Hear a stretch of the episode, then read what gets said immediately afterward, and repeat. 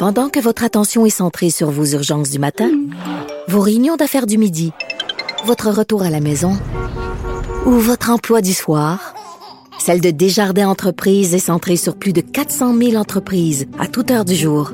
Grâce à notre connaissance des secteurs d'activité et à notre accompagnement spécialisé, nous aidons les entrepreneurs à relever chaque défi pour qu'ils puissent rester centrés sur ce qui compte, le développement de leur entreprise.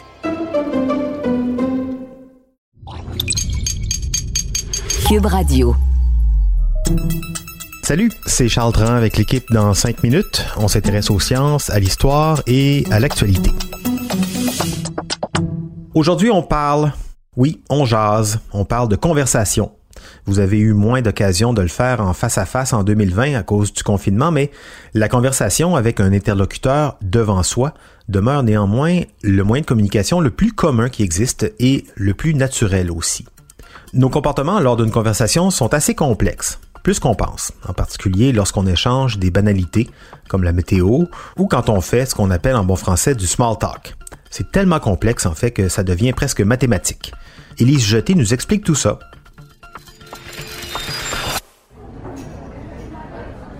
On n'a pas nécessairement tendance à analyser ce que l'on fait réellement quand on a une conversation avec quelqu'un. On parle, l'autre personne parle, on émet des idées, parfois simplement des sons, mais il y existe un processus complexe derrière tout ça. Converser, comme beaucoup de choses, c'est scientifique. Ce que l'on appelle la conversation ordinaire, c'est tout ce qui consiste à échanger sans grandes ambitions de transmission d'informations.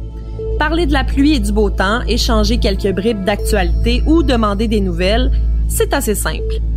Et des études récentes ont réussi à démontrer que ces échanges-là sont encore plus pauvres en informations qu'on pourrait l'imaginer. La conversation, c'est une machine bien réglée. Dans son ouvrage How We Talk, Nick Enfield, un linguiste à l'Université de Sydney, suggère que les humains suivent la plupart du temps une règle appelée No Gap, No Overlap, ou pas d'écart, pas de chevauchement.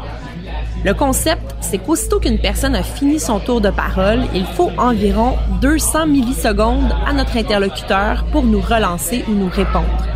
C'est à peu près le même temps de réaction qu'il faut à un sprinter pour répondre au coup de départ. C'est encore plus fou quand on pense qu'il faut en moyenne 600 millisecondes, donc trois fois plus de temps, à quelqu'un pour comprendre ce qu'il va dire en récupérant mentalement l'information qu'il vient de recevoir et en organisant sa pensée pour pouvoir l'exprimer. Ça, ça veut dire que les gens formulent leur idée avant même que leur interlocuteur ne s'arrête de parler. Ça se passe vraiment de manière spontanée et inconsciente, mais ça demande une attention particulière aux signaux qui démontrent la fin d'un tour de parole, comme un allongement de syllabes ou le ton qui baisse. Donc on comprend que notre interlocuteur a fini de parler. Contrairement à ce qu'on pourrait penser, la plupart des dynamiques de la machine conversationnelle sont similaires d'une culture à une autre. Il y a quelques petites différences seulement. Bien que les Japonais soient souvent considérés comme des gens très polis, ils ont l'un des plus courts intervalles avant de commencer les réponses durant une conversation.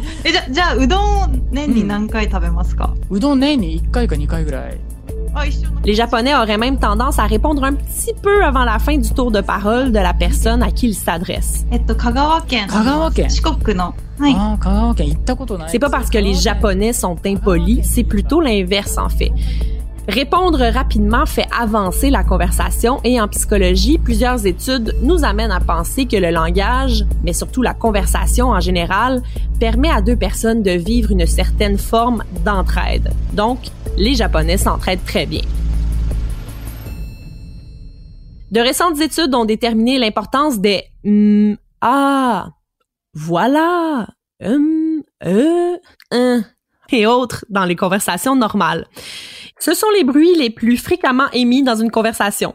Ça démontre aussi l'importance du langage au-delà des mots. Car oui, les mots veulent dire des choses, mais le sens de ces sons-là est bien présent et souvent nécessaire à la compréhension dans une conversation. Euh, peut par exemple annoncer à l'autre orateur qu'on n'a pas tout à fait fini de parler. Une information supplémentaire s'en vient. Mais ce type d'intervention n'a de sens que si on est justement dans un système conversationnel où on se lance la balle sans arrêt. Une longue pause avant un tel son changerait le sens et rendrait ça bien étrange aussi. Statistiquement, les hommes ont plus tendance à utiliser ces remplisseurs de pauses que les femmes. Les chercheurs pensent que c'est parce qu'ils souhaitent davantage tenir tête durant les conversations. Hausser les sourcils, acquiescer, dire OK, oui, quand quelqu'un nous raconte une histoire, ça met notre interlocuteur en confiance, alors qu'en posant ces petits gestes, on est en position d'écoute. Le récit de la personne peut ainsi devenir meilleur parce qu'il se sent plus intéressant et il a envie de donner plus de détails. A contrario, si tout d'un coup, en position d'écoute, on commence à agiter les bras ou qu'on grimace d'incompréhension, là, notre interlocuteur va se placer en mode réparation du trouble pour que la communication puisse continuer et fonctionner. C'est compliqué jaser et c'est assez impressionnant tout ce qui arrive entre deux personnes qui parlent sans qu'on se rende compte de quoi que ce soit. Ouais, vous essayerez ça, d'analyser ce qui se passe quand vous aurez un échange de banalité qui vous ennuie un peu. C'est assez amusant. Bon, j'arrête de parler, moi ici. Il est jeté, merci. C'était en cinq minutes.